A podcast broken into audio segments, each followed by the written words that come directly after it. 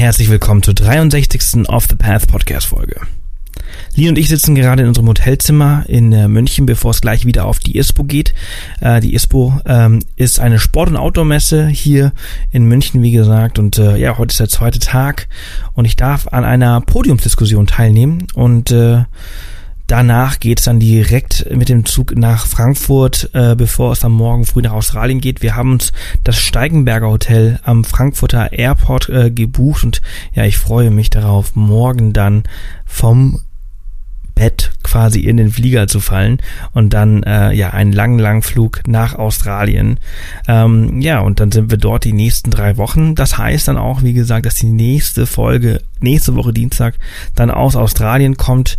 Irgendwo in Victoria werden wir dann sein und in unserem Camper ja, diese aufnehmen. Und das bedeutet auch, dass es bald wieder eine Abenteuerhappen-Folge geben wird mit Line und mir über diese Zeit vor Ort. Die letzte ist ja schon wieder ein Weilchen her. Und äh, ja, Heute gibt's äh, eine richtig spannende Folge und zwar spreche ich mit Katrin vom Reiseblog travelinspired.de über ihre Reise mit einem Truck von LA nach Alaska und zurück. Eine ziemlich coole Reise und unglaublich lockeres und nettes Gespräch, was wir da geführt haben. Und ja, ich freue mich äh, sehr, dass sie Zeit gefunden hat für diese Story und ich hoffe, dass ihr da vielleicht auch die eine oder andere Inspiration von nehmt und vielleicht auch diese Reise nachmachen wollt. Alle Infos zu dieser Folge findet ihr wie immer unter www.offthepath.com slash Folge 063 und natürlich äh, auch äh, zu den ganzen Links äh, ja, zu dieser Reise auf Katrins Blog.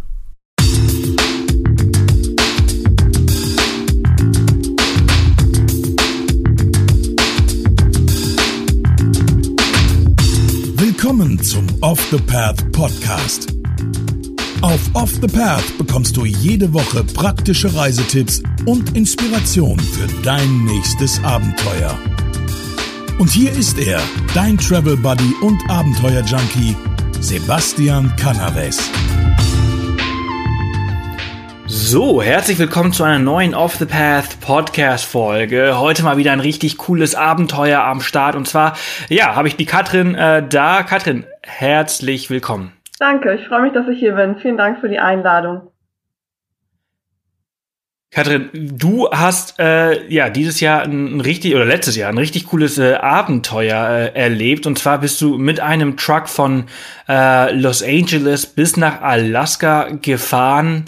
Ähm, da ich habe unglaublich viele Fragen, weil es ja so nach einem richtig coolen Abenteuer anhört und du hast ja auf deinem Blog schon einiges darüber geschrieben.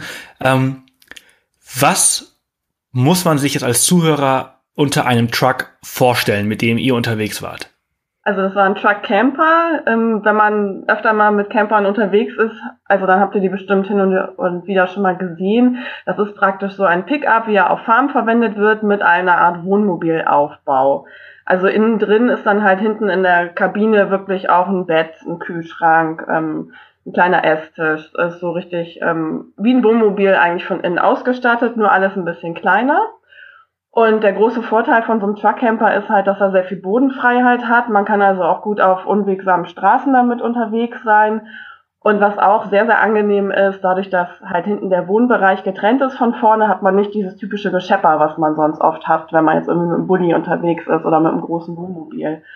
Ähm, ja, aber ist echt ein also cool. total cooles ähm, Fahrzeug. Wir wollten da schon immer mal mit unterwegs sein und äh, jetzt hatte sich das angeboten und das war echt, also kann ich jedem empfehlen. Wir waren total happy damit. Ja, ist das, ist das quasi ein äh, Allradfahrzeug gewesen? Ja, genau.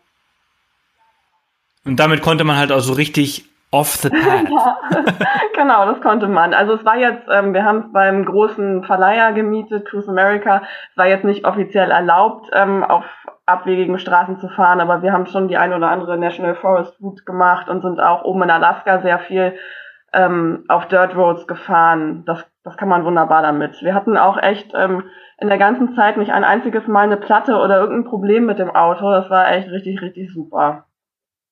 Oder auch auf so Campingplätzen. Super, also ne? alles, das ja äh, oft, dass man über so steile ja. Kanten fahren muss oder irgendwie denkt so, oh Mist, hoffentlich bleibe ich da jetzt nicht stecken oder so. Aber es ist mit diesem Truckcamper echt alles überhaupt gar kein Problem. Cool, hört sich auf jeden Fall cool an. Ähm, wie seid ihr auf diese Idee gekommen, äh, von äh, Los Angeles nach Alaska äh, zu reisen? Und ihr seid auch nochmal zurückgefahren, ne? Also äh, wie viele Kilometer sind das auch nochmal äh, genau? Also es sind One-Way, ähm, wenn man so bei Google Maps eingibt, 5.500 bis 6.000 Kilometer. Also wären es insgesamt 12.000 gewesen. Wir sind aber letztendlich wow. 20.000 Kilometer gefahren in den knapp sieben Wochen. Wow. Weil man ja einfach wahnsinnig viel Umwege noch fährt, gerade in die Nationalparks. Oder dann hört man wieder, ach, die Ecke ist auch noch total schön. Und dann fährt man da eben noch hin. Und naja, also eins kommt ja immer zum anderen. Ähm, ja, genau. Und ursprünglich wollten wir auf jeden Fall nach Alaska, weil wir schon total lange irgendwie gehört haben, wie schön es da ist. Die ganzen Gletscher, Grizzlies beim Lachscatchen sehen, ähm, einfach diese atemberaubende Natur da oben. Da wollten wir unbedingt hin, ähm, waren dann aber sehr spontan in unserer Reiseplanung und ähm, haben dann irgendwie festgestellt, dass das einfach wahnsinnig teuer ist, da oben in Alaska sich so einen Camper zu mieten, dann auch noch in der kurzen Hauptsaison, die es da oben gibt. Und sind dann immer weiter runtergegangen, haben dann halt in Vancouver geschaut und in Seattle und San Francisco und irgendwann sind wir dann halt bei LA gelandet. Und ähm, eigentlich deswegen, A, weil es da diesen Truckcamper gab, das war jetzt die erste Saison, dass Cruise America den im Programm hatte. Und deswegen lief der, glaube ich, noch nicht so gut und war halt noch nicht ausgebucht. Also sehr viele Camper waren natürlich auch ausgebucht. Wir haben, glaube ich, so im Mai oder so gebucht und wollten im Juni schon los. Da war natürlich das Hauptgeschäft irgendwie schon gelaufen. So, ja. Und ähm, dann waren wir ein paar Jahre vorher schon mal im Westen der USA unterwegs, so diese ganz klassische Route mit irgendwie Kalifornien und dann rüber irgendwie diese Nationalparks, Grand Canyon, Zion, Bryce, so diese typische Route und fanden das damals schon total toll und haben aber auch nicht alles da mitgenommen und deswegen waren wir dann so, ach, ja, wenn wir in LA losfahren, dann können wir ja da überall auch nochmal durch und nochmal so ein bisschen auf the pass irgendwie Sachen machen, die wir damals nicht gemacht hatten. Zum Beispiel das Natural Bridges Monument, das ist super, super schön, das hatten wir vorher auch gar nicht auf der Rechnung. Und noch so ein paar andere Sachen und sind dann halt von diesen Wüsten-Nationalparks dann hoch auch Richtung Yellowstone, der auch schon super lange auf unserer Bucketlist stand. Ja, und so kam dann eins zum anderen und dann haben wir uns gedacht, ach, LA ist ja irgendwie ein bisschen crazy die Idee von LA nach Alaska hoch, aber eigentlich, das ist so viel Schönes unterwegs, ähm, das machen wir auf jeden Fall. Ja. Cool, also es hört sich extrem, äh, extrem spannend an. Ähm, wie lange wart ihr insgesamt unterwegs? Wie lange habt ihr für diese 12, äh, 20.000 Kilometer, die ihr gefahren seid, äh, dann gebraucht? Also wir waren insgesamt unterwegs sieben Wochen und davon ähm, ja sechseinhalb ungefähr mit dem Camper für diese 20.000. Wir hatten dann es ist aber, ist aber stolze Nummer, ne? Gut, ihr wart, ihr wart zu zweit, ne? Du hast das mit deiner genau, Schwester gemacht. Ich war mit meiner Zwillingsschwester Christine unterwegs und wir haben auch vorher schon wahnsinnig oft lange Roadtrips gemacht. Also wir sind auch ein sehr eingespieltes Team und ähm, also uns macht es auch nichts aus, mal lange Strecken zwischendurch zu fahren. Ne? Wir sind auch nicht jeden Tag so weit gefahren, aber manchmal hat man dann halt auch mal einen Fahrtag dabei. Ähm, aber auf so einem Roadtrip ist ja auch irgendwie der Weg das Ziel. Also von daher haben wir uns da gar nicht so von abschrecken lassen. Ja, seid ihr dann auch die Nächte durchgefahren? Oder also ich, ich, ich stelle mir das gerade vor, also 20.000 äh, Kilometer in äh, sechs Wochen, also äh, wenn ich das mal einmal vergleiche, äh, mit unserem Roadtrip in Westaustralien. Da haben wir, glaube ich, 6000 Kilometer in fünf Wochen gemacht. Äh, da war da schon ein straffes Programm, 20.000 Kilometer in der Zeit. Kann ich mir vorstellen, auch nochmal ein bisschen, bisschen straffer. Äh, seid ihr die Nächte durchgefahren? Wie habt ihr das gelöst? Wie, wie, oder wie kann, so kann man sich die Tage, eure Tage vorstellen? Ähm, also Nächte durchgefahren sind wir nicht, nicht. Wir versuchen auch meistens eigentlich mit Einbruch der Dunkelheit uns irgendwo hinzustellen. Auch ähm, gerade im Norden sind ja sehr viele Wildtiere auch unterwegs und so ein Roadkill oder so, das äh, möchten wir dann auch nicht so gerne. ähm, aber das Schöne ist ja, so weiter man nach Norden kommt, desto länger ist es im Sommer hell. Also oben in Alaska hat man ja ungefähr 20 Stunden Tageslicht. Ähm, da ist der Tag dazu hm. sehr lang. Da kann man schon viel schaffen an so einem Tag.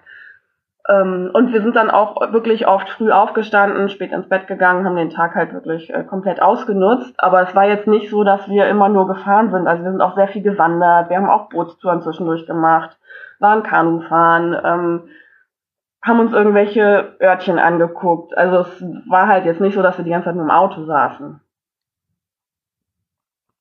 Ja, aber zwischendurch, cool. also gerade wenn man ähm, dann mal so einen, so einen Schlechtwettertag hat, wo es die ganze Zeit nur regnet, ähm, dann kann man halt auch mal schön Strecke schaffen. Ja, ja, okay, super. Äh, was war, was war eure äh, längste äh, Tour, also die längste Strecke, die ihr gefahren seid? Ähm, wir sind an einem Tag Am mal Stück? so durch Yukon knapp 800, 900 Kilometer gefahren. Aber das war so ein besagter Regentag. Da sind wir auch ein Teilstück der Strecke auf dem Hinweg schon gefahren. Und ähm, haben dann halt die ganze Zeit gedacht, okay, es regnet in Strömen, jetzt hier irgendwie anhalten, ähm, hat überhaupt gar keinen Sinn. Die Berge waren total wolkenverhangen, die Gletscher hat man nicht gesehen. Ähm, das war dann so ein Tag, wo wir echt gedacht haben, okay, dann fahren wir jetzt einfach ordentlich ein Stück weiter. Ja, wobei das geht. Also ich habe jetzt, ich habe jetzt eine ganz andere Antwort erwartet. Ich habe jetzt irgendwie sowas wie wie 1500 Kilometer oder so am Stück äh, erwartet. Äh, ich finde 800 Kilometer. Äh, ich weiß nicht, wie schnell man da oben fahren kann, aber es sind ja das sind ja so, so sechs bis acht Stunden Fahrt. Ja, genau. Also man, ähm, das schnellste eigentlich in der Regel waren so 100 Kilometer die Stunde. Äh, manchmal, wenn man einen richtigen Highway hat, dann auch mal 130, aber eigentlich so richtig schnell kann man da meistens nicht fahren. Und ähm, oben der Alaska Highway oder auch Yukon teilweise, manchmal hat man halt so sehr kurbelige Strecken zwischendurch. Da fährt man dann vielleicht auch nur mal so 60 oder 80 Stundenkilometer. Ja. Ja, von, von äh, LA nach Alaska, da äh, reist man ja äh, aus den USA aus und in die USA wieder ein. Ähm, wie war das? Also gab es Probleme bei der Grenzüberquerung? Wurden komische Fragen gestellt oder war das das Normalste der Welt, dass man von LA nach Alaska ja, und zurückfährt? Nee, also es wurden überhaupt gar keine komischen Fragen gestellt. Also es war viel einfacher, ehrlich gesagt, als die Einreise am Flughafen. Da wird man ja richtig gelöchert und muss auch Fingerabdrücke abgeben und alles. Und ähm, also da die, die Landesgrenzen sozusagen, das war immer total problemfrei. Also wir mussten ja dann auch mit dem Camper nach Kanada einreisen und wieder ausreisen. Und auch dadurch, dass Alaska ja so ein bisschen zerstückelt ist, hatten wir, glaube ich, insgesamt fünf oder sechs Grenzübergänge und das war jedes Mal komplett ohne Probleme. Einmal hatten wir einen, der war, glaube ich, ganz neu, der hatte, glaube ich, seinen ersten Tag irgendwie, der wollte dann auch mal den Rental Contract und sowas sehen, aber normalerweise haben die nur einmal kurz einen Pass geguckt, ähm, eine Frage gestellt und dann, dann war gut, dann durften wir weiterfahren. Also es wurde auch nicht der Camper durchsucht, man darf ja teilweise dann auch kein frisches Obst und Gemüse und so mit drüber nehmen. Ähm, da haben die aber auch immer nur einmal kurz gefragt, wenn überhaupt. Also das war man, wir waren ja auch mit unserem Mietwagen oder Truckcamper total als Touris geoutet gleich. Ähm, die haben sich immer alle nur gefreut und irgendwie gesagt, ja, viel Spaß und genießt es. Cool. Jetzt hast du gerade gesagt, äh, dass äh, Alaska ja so zerstückelt ist. Das ist äh, für mich was ganz Neues. Ich war noch nie dort oben, das weiß ich auch gar nicht. Wie muss man sich das vorstellen? Sind dann quasi innerhalb Alaskas kanadische Zonen oder ja, also, oder also Mainland Alaska sozusagen, ich weiß nicht, wie man es offiziell ausspricht, ist schon oben halt von Yukon rüber so ein großer Block. Aber ähm, an der Küste, also genau. parallel zu Yukon praktisch bis runter nach British Columbia in Kanada, ist so ein Küstenstreifen, der auch noch zu Alaska gehört. Und das sind ganz viele Inseln und auch teilweise ähm, so eine Halbinseln vom Festland, ähm, die dann nicht mit einem anderen Alaska Mainland, sondern halt nur mit Kanada dann verbunden sind. Also es gibt zum Beispiel zwei Orte, Stuart und Haida. Das sind so kleine Zipfelchen, die von Yukon praktisch von Kanada runtergehen. Und wo man dann praktisch mit der Fähre übersetzen kann, wird auch ganz oft von Kreuzfahrtschiffen zum Beispiel angelaufen. Ähm, aber da muss man halt dann immer wieder die Grenze passieren. Da fährt man praktisch irgendwie ähm, von Kanada rüber nach Alaska, dann fährt man eine Stunde weiter, bis man bei diesem Ort Stuart ist und ähm, kann dann halt nur entweder wieder eine Stunde zurückfahren zum gleichen Grenzposten oder muss halt mit der Fähre weiter. Das sind dann so okay, cool. Sozusagen. Ja. Also für so eine Reise sollte man dann halt irgendwie nochmal so fünf äh, Seiten im Pass frei haben für diese ganzen Stempel, die man halt immer wieder. Ja, nee, ähm, gar nicht, ähm, weil man die Stempel nicht nochmal. Man kriegt ja bei der ersten Einreise in die USA kriegt man halt dieses Visum und diesen, diesen Stempel. Und äh, Kanada zum Beispiel hat bei uns überhaupt nicht gestempelt, wo wir total überrascht waren. Die haben halt gehört, ja, die fahren sowieso nur durch unser Land durch. Die haben uns nicht mal einen Stempel gegeben. Also irre. Wie doof. also es ist sehr, die sind da sehr relaxed. Also da oben an die Grenzposten, da muss man sich wirklich keinen Stress machen. Ähm, sehr entspannt. Ja. Das ist ja auch immer, also es ist ja doof, dass die ja gar nicht gestempelt haben. Das ist ja auch mal so eine kleine Erinnerung. Ja so, so, so der Pass und die ganzen Stempel ist immer so, oh, schau mal da, Kanada, als wir da durchgefahren sind. Ja. Ähm, wie wie äh, habt ihr übernachtet? Also ihr habt immer in eurem Camper, äh, in eurem Truck da übernachtet und äh, war das dann immer auf Campingplätzen oder habt ihr äh, wild gecampt? Beides. Also wir haben auch sehr viel wild gecampt. Gerade oben in Alaska geht das super. Da darf man auch wirklich überall, außer es steht dran, wild campen. Ähm, spektakulär schöne Plätze hatten wir da, an idyllischen Seen mit grandiosen Bergkulissen dahinter. Also einfach wirklich großartig. In Alaska haben wir fast nur wild gecampt. Ähm, unten in den USA, ähm, bei den ganzen Nationalparks, da ist das ja schon ein bisschen eingeschränkter mit den Möglichkeiten. Da darf man in National Forest oft ähm, umsonst stehen. Das haben wir zum Beispiel beim Grand Canyon Northrum gemacht. Das war super schön. Ähm, und sonst waren wir sehr oft auch auf diesen Nationalpark-Campgrounds. Die sind ja sehr basic, kosten aber auch nicht viel. Da zahlt man dann so 10 Dollar oder 12 Dollar für die Nacht. Ähm, hat dann aber auch keinen Strom oder sowas, ne? Und alle, ich weiß nicht, vier bis fünf Tage waren wir dann mal auf dem richtigen Campingplatz, wo wir einen Stromanschluss hatten, wo wir dann halt mal den Laptop aufladen konnten. Ja. Hm. Aber ansonsten cool. hatten wir eigentlich mal in der äh, Natur. Ja, das ist super. Das ist ja, das ist ja echt toll. Das äh, senkt natürlich auch nochmal die, die Kosten für so eine Reise äh, immens. Ähm, kannst du uns äh, verraten, was das so ungefähr gekostet hat? Also vielleicht auch so, was hat der äh, Truck gekostet? Wie viel kostet Benzin äh, in den USA bzw. Kanada? Und, oder und Aktivitäten, Lebensmittel? Ja. Ähm, was du halt noch so weißt. Also der absolut größte Posten war bei uns wirklich dieser Truckcamper. Ähm, die Miete war jetzt gar nicht mal das teuerste, aber wir mussten dann halt dieses ähm, mit den Unlimited Kilometern beziehungsweise Mileage machen. Ähm, ich weiß nicht, ob du das kennst oder ob die Hörer das kennen. Zum Beispiel Neuseeland oder Australien mietet man sich ja einfach so einen Camper und fährt los und alles gut. Und in Kanada und in den USA muss man ja mhm. immer diese Kilometerpakete noch dazu bezahlen, die teilweise richtig ins Geld gehen. Und dadurch, dass wir wussten, dass wir so eine extrem lange Strecke machen, haben wir natürlich gleich gesagt, okay, wir brauchen jetzt nicht hier anfangen, irgendwie 3000 Kilometer oder so als Paket zu kaufen. Das hat ja gar keinen Sinn. Und haben dann natürlich gesagt, so, wir wollen ähm, dieses Unlimited äh, Kilometer-Paket haben. Und das war richtig teuer. Das war nochmal ein Drittel von dieser ganzen Campermiete. Also das hat bestimmt gut 2000 Euro oder so nochmal gekostet. Ähm, insgesamt, ich weiß also dieses, dieses Paket, also dieses Unlimited-Paket hat 2000 gekostet und der Camper hat dann nochmal Genau, also das gekostet. waren so ungefähr 5000 Euro, die wir für die sechseinhalb Wochen, also 45 Tage für diesen Camper bezahlt haben. Ja. Also das war schon echt richtig, richtig teuer. Da haben wir auch lange überlegt, so, hm, sollen wir das machen? Ähm, normalerweise sind die Mieten ja deutlich drunter ähm, also gerade in anderen Ländern, ne, in den USA und Kanada ist es einfach teuer und ich habe auch das Gefühl, dass das jedes Jahr teurer wird. Das boomt einfach total. Ähm, gerade wenn man dann in der Hauptsaison unterwegs ist, was wir ja diesmal waren, weil Alaska halt auch einfach im Sommer, ähm, also der Sommer ist da halt einfach kurz. Ähm, ja. Wenn dann auch Sommerferienzeit ist und auch da die, ähm, die Amis alle Urlaub haben und so, das ist halt einfach echt. Eigentlich müsste man, glaube ich, wenn man sich richtig gut auskennt mit Autos und Technik, sich einfach so ein Teil kaufen und hinterher wieder verkaufen. Ähm, das ist, glaube ich, wäre langfristig irgendwie die günstigste hm. Option. Naja, aber ansonsten ähm, war der Urlaub super, super günstig. Also wir haben ähm, für Campingplätze kaum was bezahlt. Wir haben das äh, auch aufgeschrieben irgendwie jetzt immer und das waren so ungefähr 350 Dollar für Campingplätze in der ganzen Zeit. Ähm, echt irre wenig. Auch ähm, es gibt so riesengroße Supermärkte da, ähm, gerade auch oben in Kanada und Alaska, wo man super günstig Lebensmittel kaufen kann. Wir haben halt auch immer fast immer selber gekocht und uns selbst verpflegt. Ähm, das war echt nicht viel Geld. Also insgesamt haben wir so um die 4000 Euro pro Person bezahlt mit Flug, mit Camper, mit Sonderaktivitäten, mit allem. Ja, das geht ja. aber. Genau, also wenn man den großen Schocker Camper hatte, dann alles andere ist dann halt nicht mehr so teuer. Ja.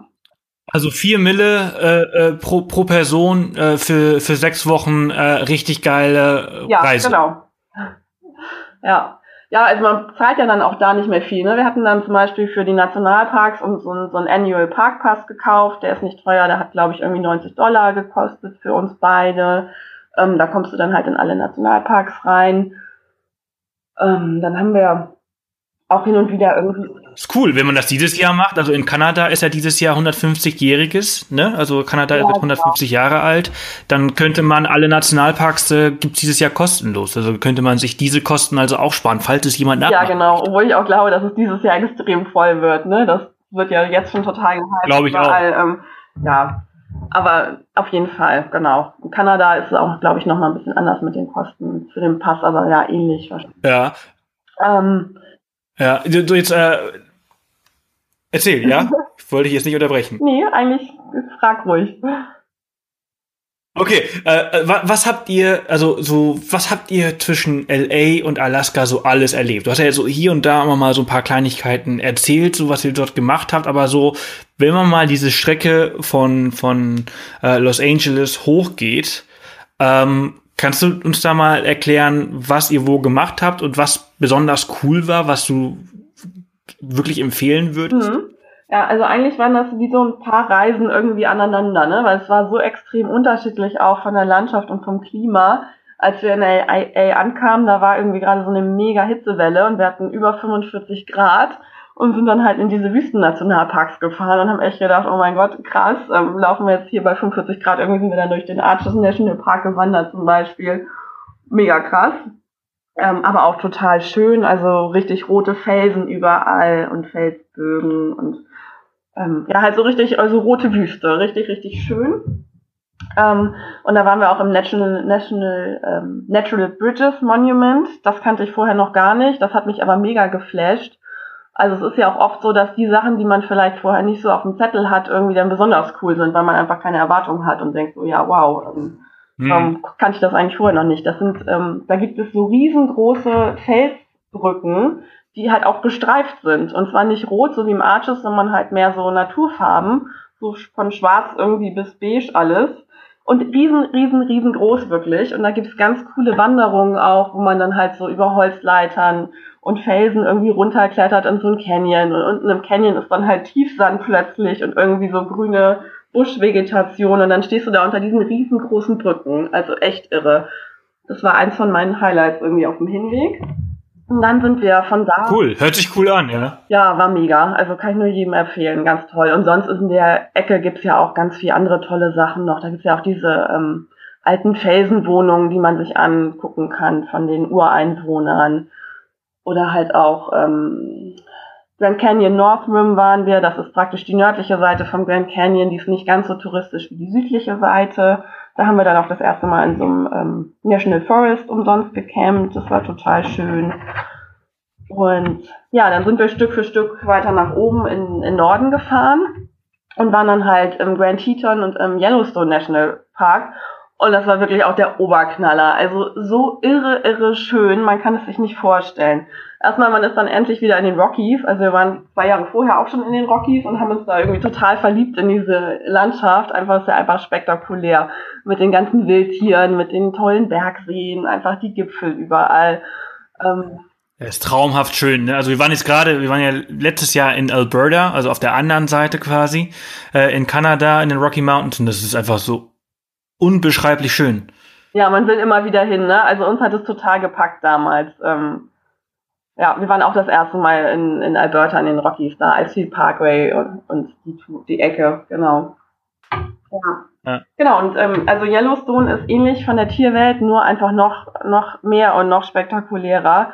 Ähm, da gibt's ganze Bisonherden, dann gibt's Wölfe, Grizzlies, Schwarzbären, ähm, Waipitis, ich weiß nicht, was wir dann noch alles gesehen haben. Also es war wirklich. Also, die habt ihr alle gesehen? Ja, es war wie, wie wenn man in Südafrika auf Safari geht. Also echt ohne Scheiß. Es war einfach nur genial. Du fährst da morgens irgendwie los, dann geht die Sonne auf und dann hast du die ganzen Tiere. Also auch die Bisons am Campen, im Staubwälzen. Ähm, so, so geil. Also geil. total schön. Und dann hat man da ja das also wir, wir haben, wir haben in, in äh, zwei Wochen oder ich doch zwei Wochen äh, Alberta keinen einzigen Bär gesehen. Wir haben gar nichts oh gesehen. Mann, um, um welche Jahreszeit waren Sie da oder welchen Monat? Zu besten, September. Ja, äh, ich glaube, also wir haben ja die Theorie aufgestellt, keine Ahnung, ob es stimmt, dass es so im Juni, Anfang Juli eigentlich am besten ist zum Tiere spotten, ähm, weil es da halt einfach noch nicht so okay. voll ist und die gerade die Bären dann so ähm, frisch aus dem Winterschlaf irgendwie noch besonders auf Futterfang sind.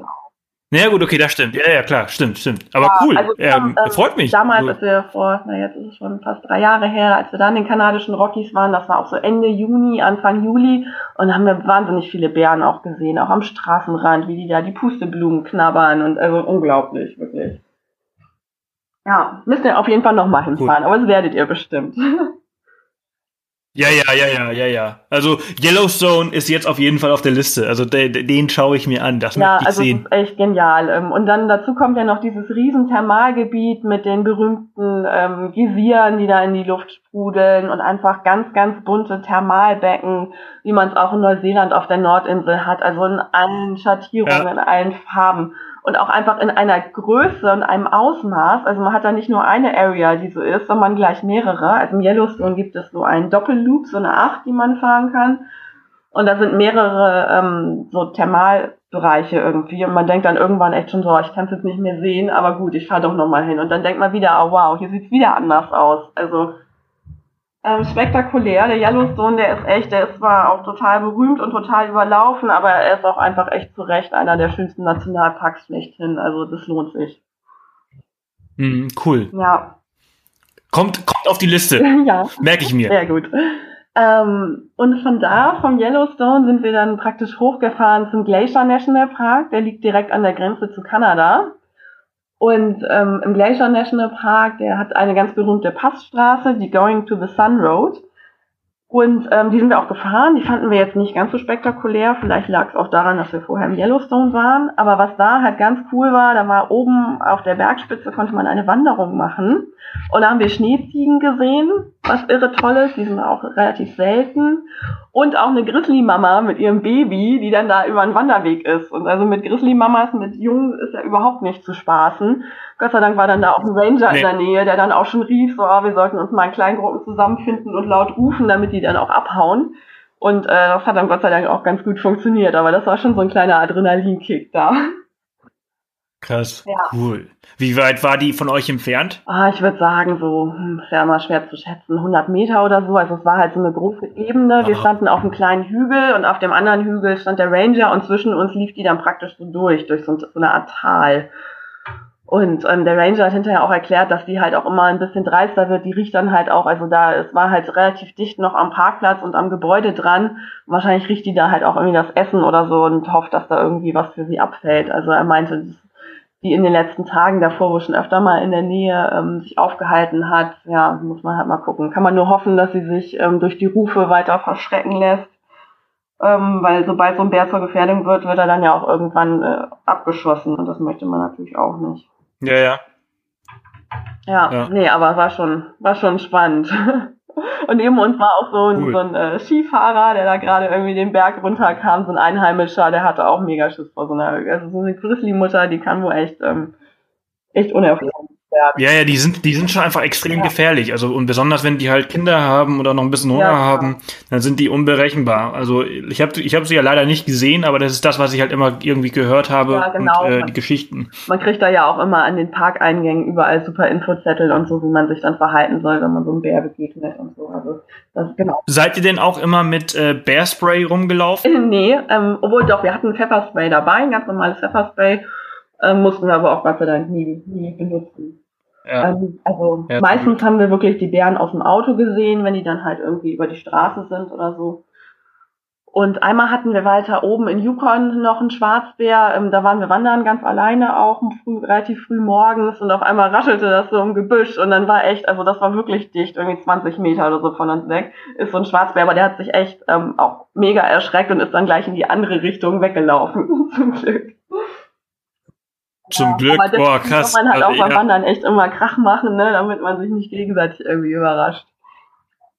Ja, ja, also Line ist dann immer äh, äh, singenderweise äh, immer gewandert. Also es war immer äh, ja, sehr ja, gut, aber das war mal immer sehr genau. amüsant. Ja. ja, cool. Ja, aber vielleicht habt ihr dann auch zu gut gesungen und deswegen keinen Bären gesehen. Kann natürlich auch sein. Das kann auch sein, das kann auch sein. Die, die haben sich gar nicht mehr rausgetraut. Äh, die hatten Angst, was, was das für Geräusche sein könnten. Ähm, aber hey, da habt ihr aber richtig viel erlebt. Äh, und aber dann seid ihr ja jetzt aber schon in Kanada ja, genau. gewesen, ne? Also äh, dieser Glacier äh, National Park ist ja dann quasi die Grenze. Ja, genau, der ist, ähm, geht über in den Waterton National Park, ähm, der in Kanada ist. Da waren wir damals. In British Columbia ist der. Ähm, ich überlege gerade. Ich glaube, es ist Alberta. Ich bin mir aber nicht ganz sicher. Also es ist schon so ein bisschen okay. im Landesinneren. Ähm, ja, bin, bin ich gerade auch überfragt. Ähm, eins von beiden. Ja, irgendwie auf jeden Fall in den Rockies auch. Ja. Ähm, ja. Und da war dann, also sind wir auch rüber, den kannten wir auch schon, sind aber trotzdem noch mal rein. Und da war dann aber gerade Canada Day und dann war der Park natürlich komplett äh, dicht mit Leuten.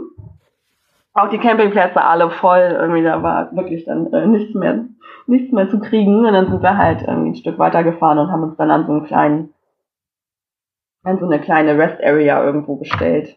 Und dann auch. Ja, und dann sind wir weiter ähm, über Banff und dann den Icefield Parkway hoch ähm, nach Jasper und dann noch weiter hoch Richtung ähm, Alaska Highway. Ah, cool. Also ihr seid, ihr seid also quasi über Alberta hoch in den Yukon. Ja, äh, genau. Ja. Ah, okay. Ähm, Banff war super, super cool. Da hatten wir nämlich, ähm, als wir das erste Mal da waren, jedes Mal Regen. Und diesmal war strahlendes Wetter und dann sind wir mal mit dieser Gondel da hochgefahren. Ich weiß nicht, ob ihr das, ob ihr das auch gemacht habt, aber es war spektakulär. Da konnte man echt richtig weit gucken. Äh, ja, ja, also wir sind äh, nicht nur mit der Gondel hoch, also wie heißt er denn? Mount äh, Norquay? Ja, kann sein glaube ich. Äh, und wir sind dann nochmal hochgeklettert bis nach ganz Ach, oben. cool, ja. Das ist bestimmt auch spannend. Ziemlich, ziemlich geile Aussicht. Ja, also echt spektakulär, das war richtig cool. Kann ich auch nur jedem empfehlen. Also wenn ihr gutes Wetter irgendwo habt und man mit der Gondel hochfahren kann, dann auf jeden Fall. In Jasper ist es auch super. Ähm, ja, ja. dann sind wir halt von Jasper hoch weiter ähm, bis zum Start vom Alaska Highway. Sind den ganzes Stück hochgefahren, ähm, durch Yukon durch, haben dann da auch wieder echt super viele wilde Tiere gesehen, mehrfach Bären an der Straße, auch wieder so kleinere Bisonherden und ähm, Elche das erste Mal, da haben wir uns mega gefreut, weil die Elche hatten sich bis dahin immer so ein bisschen vor uns versteckt. Und dann äh, hatten wir echt so eine Elchmama mit ihrem Kleinen da in so einem See irgendwie, die da durchgestapft sind. Oh, schön. Die sind, die sind gigantisch, ne? Also unglaublich, wie groß die sind, ne? Die haben ja ein Stockmaß von zwei Meter dreißig oder irgendwie so. Ja, ist irre. Also Richtig, richtig cool. Ja, und dann sind wir immer weiter, immer weiter, sind dann halt äh, zwischendurch haben wir diesen kleinen Schlenker runter nach Alaska gemacht, was ich eben schon erzählt hatte, sind dann nach Stuart runter und dann mit der Fähre rüber nach Haines. Ähm, Stuart ist auch so ein, so ein Kreuzfahrtort, irgendwie ist wie so eine alte Western Town irgendwie, da sind die Häuser alle so ein bisschen alt hergerichtet, total nett. Ähm, sind dann da mit der Fähre rüber. Auf der anderen Seite ist halt auch ähm, so eine Gegend, die total bekannt ist für Weißkopfseeadler, haben wir da auch super viel gesehen. Und wo wir halt auch die Grizzlies zum Lachsfischen cool. hinfahren, äh, hinfahren, hinkommen.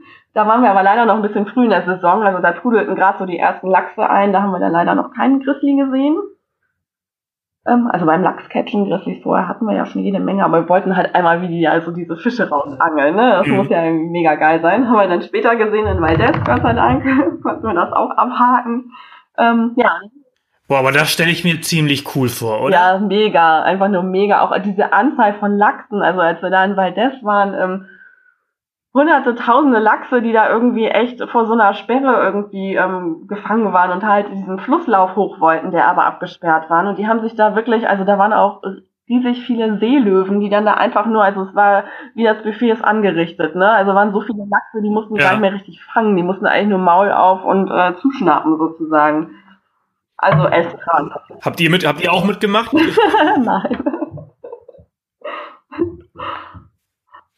Ja. Ich weiß, ich weiß ja nicht. Also ich glaube, wenn ich da stehen würde, ich würde auch mal versuchen, einen so zu fangen, äh, weil es müsste so leicht sein. Ja, also mega leicht. Mir taten die Fische fast ein bisschen leid. Ähm, also schon, die wussten ja gar nicht mehr wohin. Also das Wasser war halt auch ganz flach, ne? Die konnten auch nicht irgendwie tief runtertauchen oder so.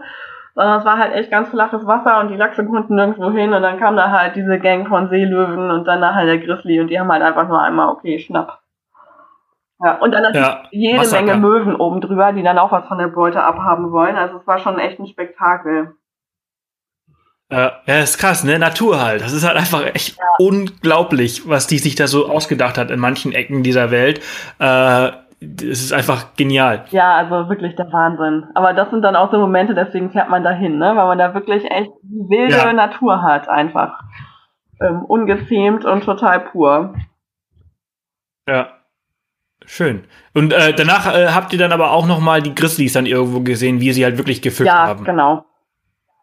Wie weit, äh, wie weit wart ihr davon entfernt? Also wie, wie nah kann man sich das, oder wie, wie, wie, wie stellt man sich das vor oder wie kann man sich das vorstellen? Mm, da, also wo wir den Grizzly gesehen haben in der Valdez, ähm, da waren wir so, ich weiß nicht, 50 Meter oder so von dem weg. Da war auch keine Umzäunung, ähm, da waren aber dann auch noch ein paar andere Leute, so dass man sich so relativ sicher gefühlt hat. Da war halt auch so ein so eine kleine Mauer oder so, ähm, so als Straßenbegrenzung, ähm, wo man dann hinterstand und man hat auch gesehen, er war ganz friedlich und hat da gefressen. Ähm, es gibt aber auch an, an anderen Orten in Alaska noch praktisch wirklich, wo sie es wie so Bären-Viewing-Spots aufgebaut haben, wo dann richtig so Plankenwege sind und äh, auch Ranger da sind. Da hatten wir leider an diesen Stellen hatten wir nie Glück. Ähm, vielleicht waren wir doch dann einfach zu ungeduldig, weil wir schon viele Bären gesehen hatten und haben dann gedacht, so, warum sollen wir jetzt hier stundenlang unser Lager aufschlagen und warten, bis der Bär sich hier mal herbequemt. Aber ein bisschen Geduld und Glück braucht man natürlich irgendwie schon. Und dann gibt's in Alaska auch so ähm, ganz krass Fly-in äh, Bärsafaris, wo du wirklich dann mit so einem kleinen, kleinen Mini-Flugzeug in irgendeinen Nationalpark eingeflogen wirst, wo super, super viele Grizzlies sind und äh, dir das dann da in aller Ruhe angucken kannst. Das muss mega, mega genial sein, mhm. ähm, aber es ist natürlich auch wahnsinnig teuer. Das kostet dann, ich weiß nicht, wollte ich gerade sagen, muss aber auch wahrscheinlich mega 600 teuer bis 800 Dollar für so einen Tagesausflug irgendwie, ne? Also, das ist dann, naja, muss man halt wissen, ob man sich gönnen will oder Krass. nicht. Wir haben es Gott sei Dank dann auch einfach so gesehen. Aber wenn man irgendwann mal richtig viel Geld hat, vielleicht, ähm, vielleicht lohnt es sich. Aber auch da ja. hat man natürlich. Wobei, aber wo, ja, aber mit, mit dem äh, Umrechnungskurs gerade, der, der Dollar ist ja gerade sehr schwach, äh, geht das dann vielleicht sogar, ne? Also ich meine, 400 Euro sind das, glaube ich, dann, aber ist auch noch teuer. Aber wenn man halt so ein unglaublich spektakuläres Naturerlebnis ähm, erleben kann, dann geht das, glaube ich. Ja, genau. Also, ich habe auch schon mal. Frage, ob einem das dann wert ist oder nicht. Also wie gesagt, wir haben halt sonst ja, ja. so in Alaska schon mega viele Tiere gesehen und haben dann uns entschieden, Hätte ich dann wahrscheinlich auch nicht gemacht. Also wenn ich, wenn ich das alles gesehen habe, was ihr äh, erlebt habt, dann äh, würde ich es nicht machen. Äh, wir waren zwei Wochen in Alberta, haben nichts gesehen, ich würde es machen. Ja, genau. Eben, so muss man immer gucken. Wir haben uns das auch bis zum Ende offen gehalten, ob wir das spontan noch buchen oder nicht und haben dann halt einfach gesagt, ach nee, komm, lassen wir. Was nicht heißt, dass wir es nicht vielleicht irgendwann in der ja. Zukunft dann doch mal machen, weil es bestimmt schon auch echt richtig genial ist, klar. Muss man halt immer so ein bisschen gucken, ähm, genau, wo man gerade so seine Prios hat. Ja, cool. Und äh, war es das dann? Also ging es dann quasi wieder zurück oder äh, kam? Nee, genau, dann waren wir noch ähm, ein Stück weiter oben in Fairbanks und im Denali National Park. Der Denali National Park ist so mit der bekannteste überhaupt. Der Mount Denali ist der höchste Berg in Nordamerika mit über 6000 Metern. Ähm, Ah, okay. Ja, stimmt, stimmt, das sagt mir was, ja. Ja, also ähm, auch Mount McKinley, als Mount McKinley kennt man ihn auch, der wurde dann aber irgendwann umbenannt in Denali. Denali ist halt der ähm, Native Indian Name dafür und inzwischen heißt er auch wieder Denali. Ähm, ja, das, also das ist auch ein ganz toller Nationalpark, wo man auch super gut Tiere sehen kann, wo wir auch wieder mehrere Bären gesehen haben und auch ganz viele Elche gesehen haben, was toll war. Ähm, da kann man mit so einem Shuttlebus dann halt reinfahren. Also die ersten, ich weiß nicht, ungefähr 20 Kilometer oder 20 Meilen, die kann man noch privat fahren, dann ist abgesperrt, dann dürfen nur noch Shuttlebusse reinfahren. Da kann man sich dann halt so verschiedene Touren buchen. Ähm, also die Shuttlebusse fahren praktisch verschieden weit da rein in den Park und dann kann man da halt auch ein bisschen wandern und ein bisschen durchgucken irgendwie. Richtig cooler Nationalpark und äh, das Tolle ist, wir hatten auch richtig, richtig Glück mit dem Wetter, weil dieser Mount Denali, wo auch oft Wolken vorhanden ist und bei uns war so ein glasklarer Tag, wo man dann den halt echt super gesehen hat. Das war echt richtig schön. Ja. Cool. Und dann seid ihr dort auch, äh, habt ihr immer so Wanderungen gemacht in den Nationalpark? Ja, genau. Also wandern kann man da überall auch als sensationell toll irgendwie. Ähm, echt mit jede Menge Flüssen und Seen und äh, die ganze Bergkulisse einfach, einfach total cool, die Natur da. Und man trifft halt auch echt oft Tiere. Mhm. Also Elche haben wir auch beim Wandern gesehen oder auch ähm, gerne mal Suchrehe oder Waipitis. Murmeltiere haben wir gesehen. ja, ich merke das schon. Ich glaube, das nächste Mal höre ich auf zu singen. ja, haben wir, aber wir haben auch zwischendurch mal Krach gemacht. Ne? Also gerade wenn wir nur zu zweit irgendwo unterwegs waren, wo es, ähm, wo sehr wenig andere Leute unterwegs waren, dann haben wir schon auch mal, mal ein bisschen gesungen oder die Hände geklatscht oder so, weil ähm, man möchte jetzt ja auch nicht irgendwie einem, einer wütenden Elchkuh oder zum Grizzly über den Weg laufen, wenn man da nur zu zweit am Wandern ist.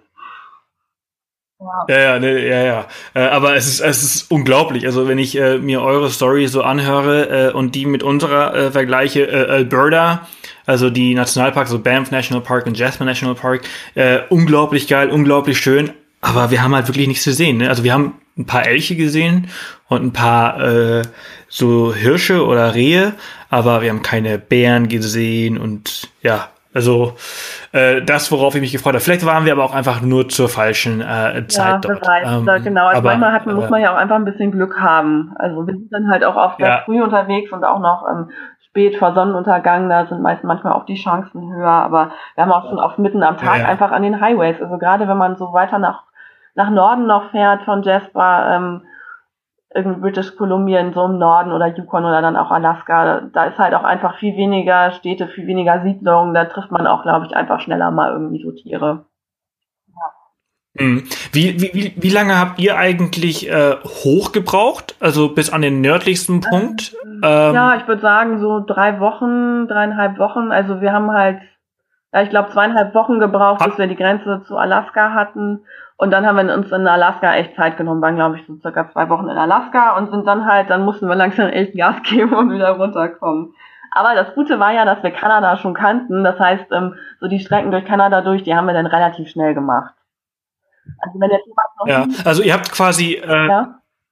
Entschuldige, ihr, zwei Wochen habt ihr hochge nee, drei Wochen habt ihr hochgebraucht, zwei Wochen habt ihr in Alaska verbracht und dann habt ihr eine Woche runter. Ja, sechseinhalb ähm, Wochen. Anderthalb. Ja, das, das ja. war dann zum Schluss auch echt ein bisschen stressig. Wir haben auch zum Beispiel dann Seattle ja. uns nicht mehr angeguckt, da hatten wir nicht die Zeit für, da haben wir dann lieber die Nationalparks rund um Seattle gemacht, was auch super, super schön war. Und äh, die letzten zwei Tage sind wir dann auch wirklich viel gefahren.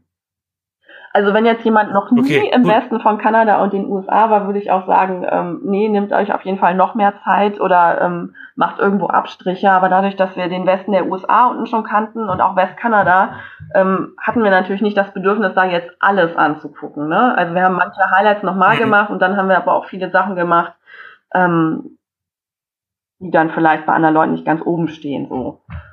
Ähm, ja. wo man dann auch spontan. Ja, das wäre jetzt nämlich meine nächste Frage gewesen. Also, wie, wie viel Zeit würdest du denn empfehlen? Also für die Reise, wie ihr sie jetzt gemacht habt oder äh, oder andersrum, wenn jemand äh, das alles noch nicht gesehen hat, was ihr schon kanntet und diese Strecke macht, wie viel Zeit würdest du empfehlen? Also, dann würde ich glaube ich schon eher so zehn Wochen oder so sagen.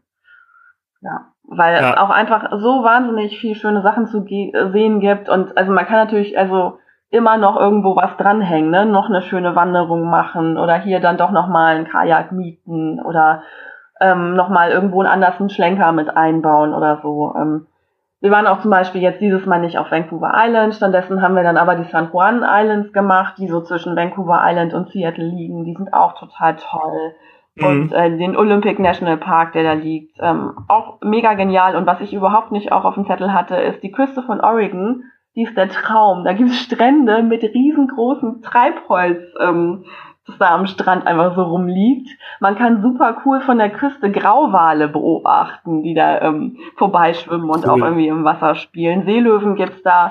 Ähm, mein total persönliches Favorite auf der Reise waren Seeotter. Das sind praktisch so riesige Otter, die aber total plüschig aussehen und dann immer gechillt auf dem Rücken so vor sich hin floaten und dann ähm, zwischendurch mal nach Muscheln tauchen und dann ähm, einfach auf dem Rücken liegend diese Muscheln knacken und futtern. Also sowas Geniales ähm, ja. hätte ich auch stundenlang zugucken können. Mega cool. Also Oregon cool. ist auch echt so ein kleiner Geheimtipp, finde ich. Ähm, hatte ich vorher gar nicht auf dem Zettel. Unglaublich. Also es ist, also ich möchte mich in den Flieger setzen und äh, diese Reise nachmachen. Und am liebsten hätte ich dafür ein Jahr irgendwie Zeit, weil es hört sich alles so unglaublich ja, geil an. Also das waren auch so viele Fleckchen zwischendurch, äh, wo wir gesagt haben, okay, hier könnte man sich echt mal in so ein Haus einmieten eine Weile und hier einfach ein, irgendwie mal ein paar Monate leben. Also so viele geniale, tolle Orte wieder, die wir da auf unserer Reise hatten. Ja, wobei Oregon habe ich ja auch gehört, ne? Also soll äh, unglaubliches äh, Outdoor-Paradies sein, äh, unglaublich viel zu bieten. Ja, da gibt's auch zum Beispiel riesengroße Sanddünen, wo man so ähm, Offroad fahren kann, wo auch die Leute sich abenteuerlichste Gefährte zusammenschrauben und damit da durch die Wüste heizen und sowas. Also mega. Haben wir nicht gemacht, haben wir uns ja, nur mal angeschaut. Sehr schön, aber, sehr schön. Ja. Und sag mal, sag mal, so, so, eine, so eine lange Reise mit der Zwillingsschwester. Ähm, wie ist das? Also, oder mit einem Partner allgemein, äh, wenn man so lange unterwegs ist, äh, dann ähm, ist das alles immer äh, entspannt auf so engstem Raum oder ist das dann auch immer vielleicht immer anstrengend? Hast du da vielleicht ein paar Tipps für uns, wie man, ähm, wenn man vielleicht es nicht kennt, mit dem äh, Partner, Freund, Freundin, Schwester, Bruder, äh, so lange und äh, auf so engem Raum unterwegs ist, äh, was man da beachten sollte? Ähm ja, schwierig. Also wir sind natürlich ein sehr eingespieltes Team, ne? Von daher ähm, hatten wir jetzt echt sehr wenig Probleme, aber wir haben es schon oft so gemacht, dass man bestimmte Sachen dann so ein bisschen irgendwie auch aufteilt. Ähm, ja, und wenn man halt noch nicht zusammen unterwegs war, dann würde ich, glaube ich, erstmal so einen kleinen Roadtrip irgendwie machen als, als Probe. Also man muss halt auch irgendwie genau sich vorher vielleicht darauf einigen, macht es einem was aus, viel Auto zu fahren? Ist das sowas für einen? Oder möchte man, ist man doch lieber der Mensch, der irgendwie echt entspannen will, ausschlafen will, ähm, gemütlich frühstücken will und dann nur so, so ein bisschen fahren und dann wieder irgendwie viel wandern oder so, ne? Also dann müsste man halt einfach irgendwie die Route und auch die Zeit ein bisschen anders planen. Da würde ich mir, glaube ich, vorher dann schon ein bisschen Gedanken zu machen, ähm, was dann jeweils ähm, zu einem passt oder was so seine Prioritäten sind. Bei uns war ganz klar, es macht uns nichts aus, viel zu fahren. Ähm, bei uns war auch ganz klar, uns ist die Natur und die Tiere sehen viel, viel wichtiger, als irgendwie in die Städte und Museen oder so angucken. Von daher haben wir unsere Route halt auch sehr auf Nationalparks und sowas gelegt. Ähm, ja, und dann hat man auf so einem Trip natürlich auch, ähm, also bisschen die Unsicherheit, ne? Also wir haben ja zum Beispiel auch gar nichts vorgebucht, ähm, was wir auch gerade gut finden. Das lieben wir halt über alles, weil man einfach so frei entscheiden kann, was man heute macht, wie weit man fährt, wo man übernachtet. Es gibt ja aber auch Leute, die mit dieser Unsicherheit nicht so gut klarkommen. Man kann natürlich auch Campingplätze vorbuchen, man kann sich auch ähm, vor eine Route fix äh, festlegen. Ich denke, es kommt super drauf an, was man so für eine Persönlichkeit hat oder wie man gerne reist, entspannt. Also wichtig ist ja, dass man einfach mhm. nachher einen super coolen Urlaub hatte oder eine tolle Reise. Ähm, das muss man dann halt auch ein bisschen individuell sehen, denke ich. Ja, bin ich, bin ich ganz bei dir und äh, ich glaube, wir sind uns beide auch einig, dass es eigentlich nichts Geileres gibt, als mit dem Auto zu fahren. Nee, überhaupt oder? nicht. Also ich liebe ja diese Freiheit über alles. Ich finde das ja mega geil, wenn man so gar nichts irgendwie vorbuchen muss und einfach mega spontan sein kann. Und gerade in so einem Camper, ne, da hat man ja dann auch echt, also gerade wenn man dann so ein bisschen die Luxusvariante hat, echt alles dabei. Man kann sich zehnmal am Tag umziehen, wenn man will. Man hat seinen Kühlschrank, man hat sein Essen dabei. Ähm, man kann ja. spontan irgendwie mittags Mittagsschlaf machen, wenn man da Bock drauf hat. Oder man kann halt bis abends spät irgendwie unterwegs sein. Ähm, also es gibt echt nichts Schöneres, nee. Und, das, und, ich finde, das Geile ist halt, dass zum Beispiel, wenn man halt irgendwo mitten in der Natur halt aufwacht und morgens halt das Fenster, also rausschaut oder sich im Kaffee auf die Treppe des Campers setzt und einfach so auf den See, auf den Wald oder, oder sonst irgendwas schaut, das ist für mich Luxus. Ja, Luxus pur. Also wirklich, da denkt man dann immer, wie gut man es hat. Echt. Also das, das sind die, so die ja. Momente puren Glücks, wo man denkt, ja geil, alles richtig. Perfekt. Also wir sind ja demnächst äh, sind wir in Australien in Victoria unterwegs und haben uns jetzt äh, gestern haben wir äh, die Zusage äh, äh, haben wir einen Brits äh, Camper bekommen und ich freue mich drauf. Also weißt du, das sind so die schönen großen Camper. Es ist kein kein Truck wie ihr den hattet, aber so diese großen Sprinter ja. umgebaut. Ja, auch cool. Und äh, auch mega geil. Und wenn man dann halt irgendwo einfach an der Küste schlafen kann, das haben wir ja schon ein paar Mal gemacht, auch in Neuseeland, das ist einfach mega Ja, auch geil. cool, viel Spaß, das ist bestimmt ein Traum. Sehr geil. Ja. So, du, äh, vielen, vielen Dank äh, für, für deine ganzen Insights für diese Reise. Äh, es hat unglaublich viel Spaß gemacht, äh, sich mit dir darüber zu unterhalten. Man merkt, wie passioniert du darüber erzählst und wie was für eine tolle Reise es gewesen ist. Und äh, ja, ich äh, schreib's mir auf, also ich merk's mir und äh, vielleicht reise ich euch mal nach, weil es hört sich extrem cool an. Ja, sehr gerne. Also ich könnte auch noch stundenlang weiter erzählen. Es gibt so viele Details noch und so viele schöne Orte unterwegs. Also auch an die Zuhörer, wenn, wenn noch irgendwer Fragen hat, ihr könnt uns gerne immer anschreiben. Ähm, gar kein Problem. Da, da reden wir sehr gerne drüber und geben auch gerne noch mehr Tipps. Ja, ihr habt ja auch äh, unglaublich äh, geniale äh, Blogposts über diese Reise geschrieben und auf eurem Blog äh, veröffentlicht. Die werden wir natürlich auch in die Show Notes verlinken. Und jetzt nochmal ganz kurz vor Schluss, weil mir jetzt nochmal eine Frage einfällt und du gesagt hast, es gibt ja noch so viel zu erzählen. Was, sind, was gibt es denn noch so viel zu erzählen? Also äh, was sind so noch so, so allgemeine Tipps, die du noch zum Schluss äh, geben könntest für diese Reise? Also was auch noch ein totales Highlight war, war der Kenai Fjords National Park in Alaska. Da kann man so eine Cruise machen zu Gletschern, ähm, mega cool, auch Wale sehen unterwegs und äh, die Seeotter, von denen ich eben so geschwärmt habe. Und äh, ja, generell sonst zu Tipps. Ähm, es gibt halt auch echt ähm, viele große Supermärkte, wo man Geld sparen kann, wenn man da ähm, kauft, zum Beispiel den Superstore in Kanada oder Fred Meyer in Alaska. Mega cool, da gibt's teilweise auch echt ähm, Bioprodukte und so ähm, so Ökokram, irgendwie wie Quinoa oder so, wo man dann echt denkt, so cool, das kann ich da oben auch kaufen. Ähm, Ja, und sonst, ach so, äh, vorhin hattest du noch gefragt auch zum ähm, Benzin. Benzin ist auch echt ähm, in Alberta total günstig, weil Alberta ja so ein Ölstaat ist und da die Steuern wegfallen. Mhm. Also in Alberta auf jeden Fall volltanken, wäre noch so ein Tipp. Ja, und ansonsten, es gibt so viele schöne kleine Campingplätze unterwegs, so viele tolle Orte, so viele Strände. Ähm, ja, wie gesagt, ich will jetzt nicht noch stundenlang weiter äh, reden. Ich glaube, wir machen hier jetzt einfach mal einen Cut und sonst, wer irgendwie spezielle Fragen hat, immer gerne her damit. Super. Äh, du, ich finde es total klasse, dass du diese ganzen äh, Tipps mit uns geteilt hast. Äh, ich bin wirklich äh, ganz großer Fan jetzt schon und äh, ich danke dir vielmals für deine ganzen ähm, Infos. Äh, ich werde dich auch noch mal in unsere in unserer Facebook-Gruppe bist du ja schon drin, meine ja, ich. Ne? Genau, ne? da bin ich drin. Ja. Genau, und dann äh, können sie dich ja äh, da mit, mit Fragen äh, bombardieren, dir E-Mail schreiben. Wir verlinken natürlich deinen Blog und deine ganzen Beiträge in die Show Notes, weil äh, die sind wirklich super hilfreich und man kann sich auch noch ein Bild äh, von dem Ganzen machen, wie das äh, auch so ist. Wenn man sich jetzt so ungefähr vorgestellt hat, was man so, so erleben kann, dann kann man sich das dort noch mal ganz genau anschauen. Äh, Katrin, ich danke dir für alles. Ja, vielen Dank. Hat sehr viel Spaß gemacht. Das finde ich auch. Äh, ich wünsche dir jetzt noch einen wunderschönen Tag. Danke. Bis bald. Bis bald. Tschüss.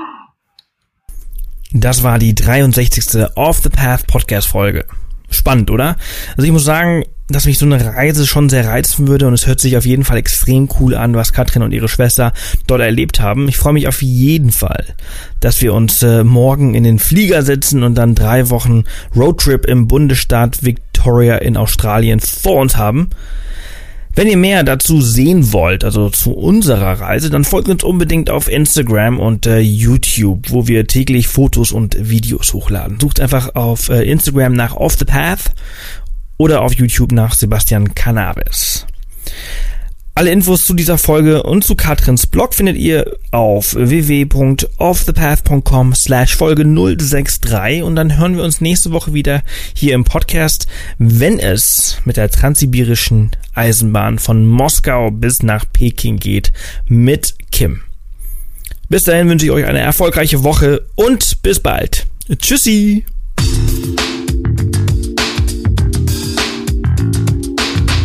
Das war wieder eine Off the Path Podcast Folge.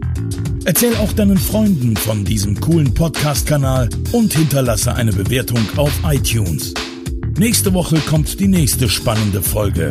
Bis dahin, mach jeden Tag zu deinem Abenteuer.